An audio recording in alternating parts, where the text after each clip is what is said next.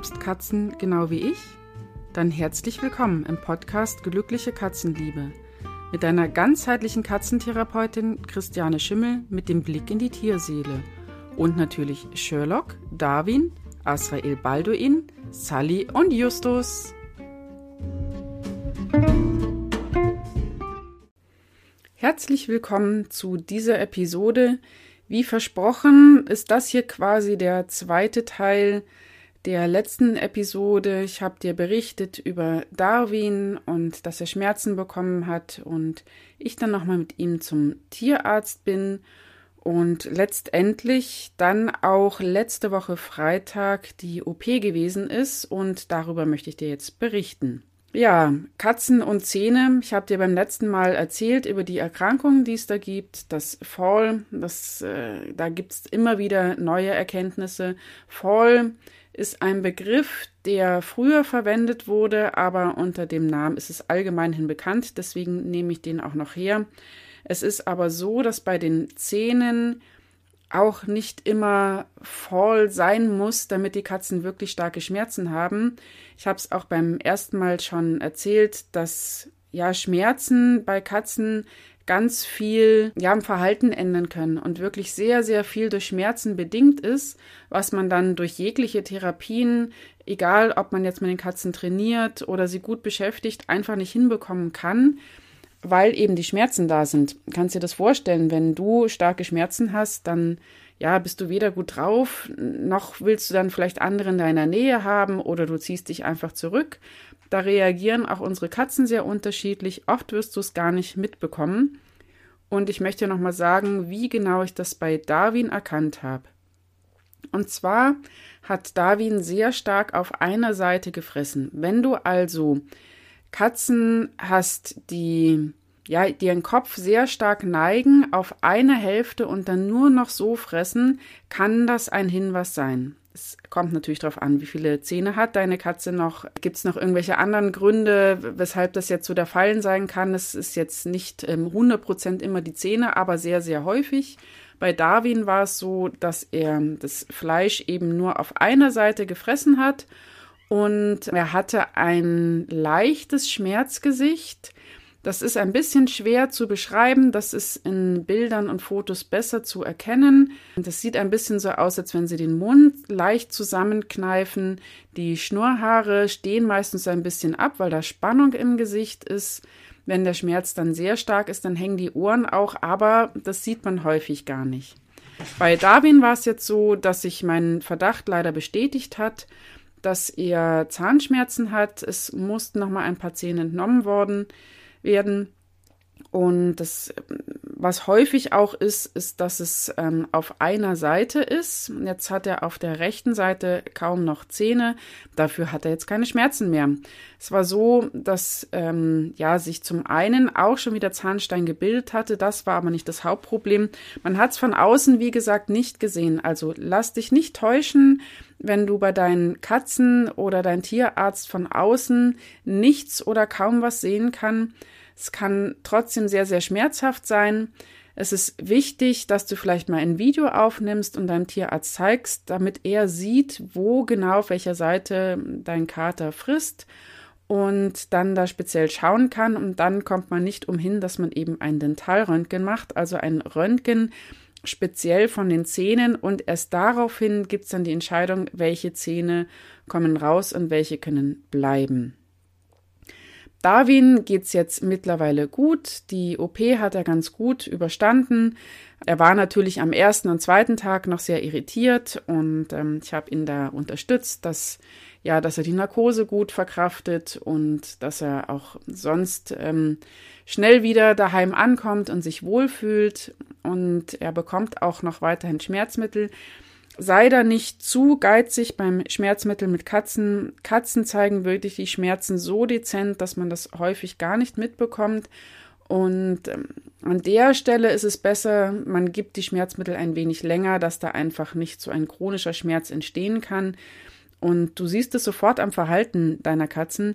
Darwin hat direkt ähm, noch am selben Abend, ähm, aber auf jeden Fall dann am nächsten Tag ordentlich ähm, reingehauen beim Fressen. Und er hat auch wieder ganz anders gefressen von der Kopfhaltung. Die war wieder ähm, gerade und nach unten gerichtet, also auf jeden Fall nicht mehr seitlich.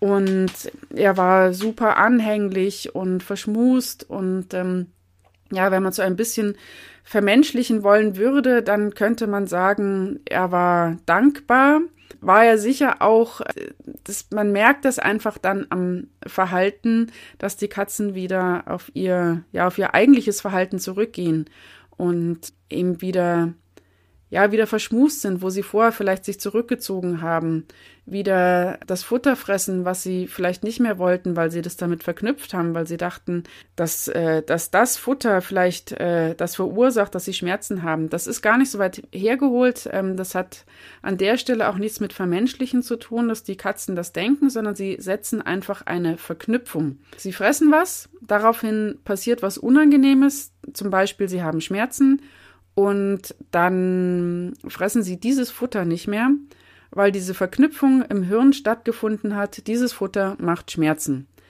Das kann man auch wieder entknüpfen sozusagen, aber besser ist es, wenn von vornherein diese Verknüpfung ähm, ja äh, gar nicht erst passiert natürlich, wenn deine Katzen keine Schmerzen haben und es ihnen einfach gut geht. Du kannst auch bei der Futterstelle deiner Katzen, gerade wenn du mehrere hast, einfach mal Kameras aufstellen und mal dann später im Video mal schauen, wie die Katzen fressen. Das ist sowieso interessant mal zu sehen, wie mehrere Katzen zusammen quasi die Nahrung aufnehmen. Ich setze mich halt da häufig daneben und beobachte, wer geht zu wem, ähm, beziehungsweise bleibt auch jeder bei seinem Teller.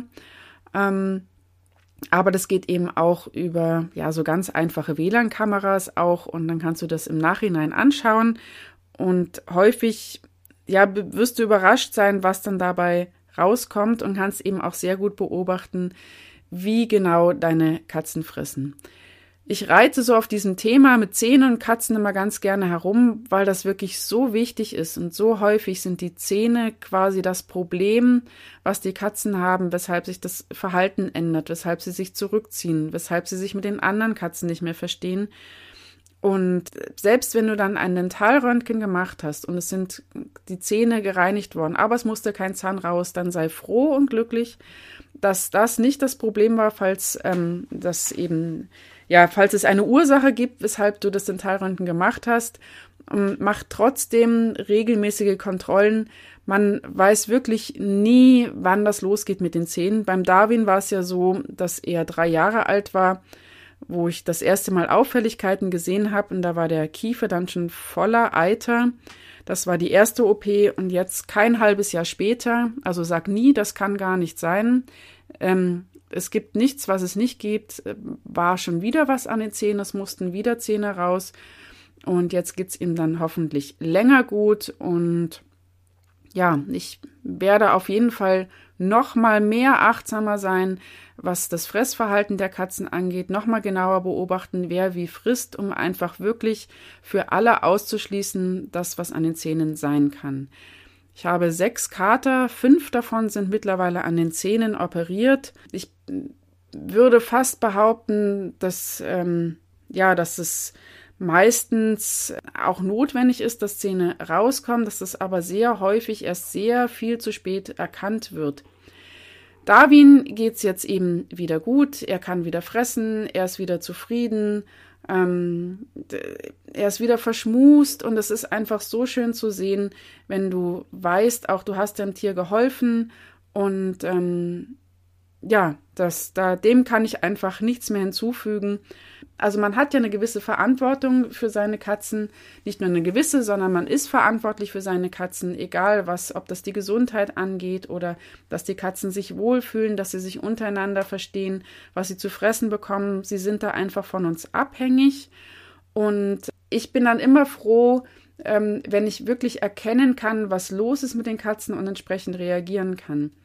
Ich habe sehr viele Videos auch schon gesehen von Katzen, die ja in einer Art und Weise fressen, wo stark davon auszugehen ist, dass da Schmerzen sind.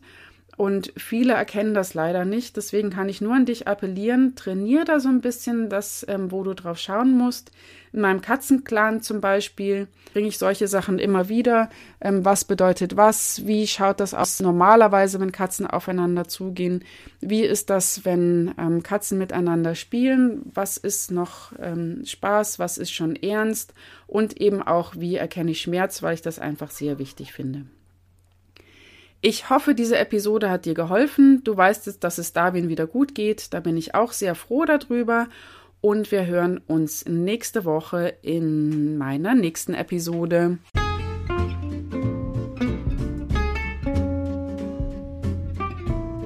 Dir hat die Folge gefallen? Dann freue ich mich, wenn du mir fünf Sterne hier lässt oder auch wenn du mir schreibst, was dir besonders gefallen hat oder was du gerne von mir hören möchtest. Wenn du mehr über Katzen lernen möchtest und sie immer besser verstehen möchtest, komm doch in meinen Katzenclan. Wir Clanis freuen uns auf dich. Auf meiner Webseite www.christianeschimmel.de findest du weitere Informationen über alles, was den Katzenclan angeht oder auch weitere Kurse. Ich freue mich auf dich.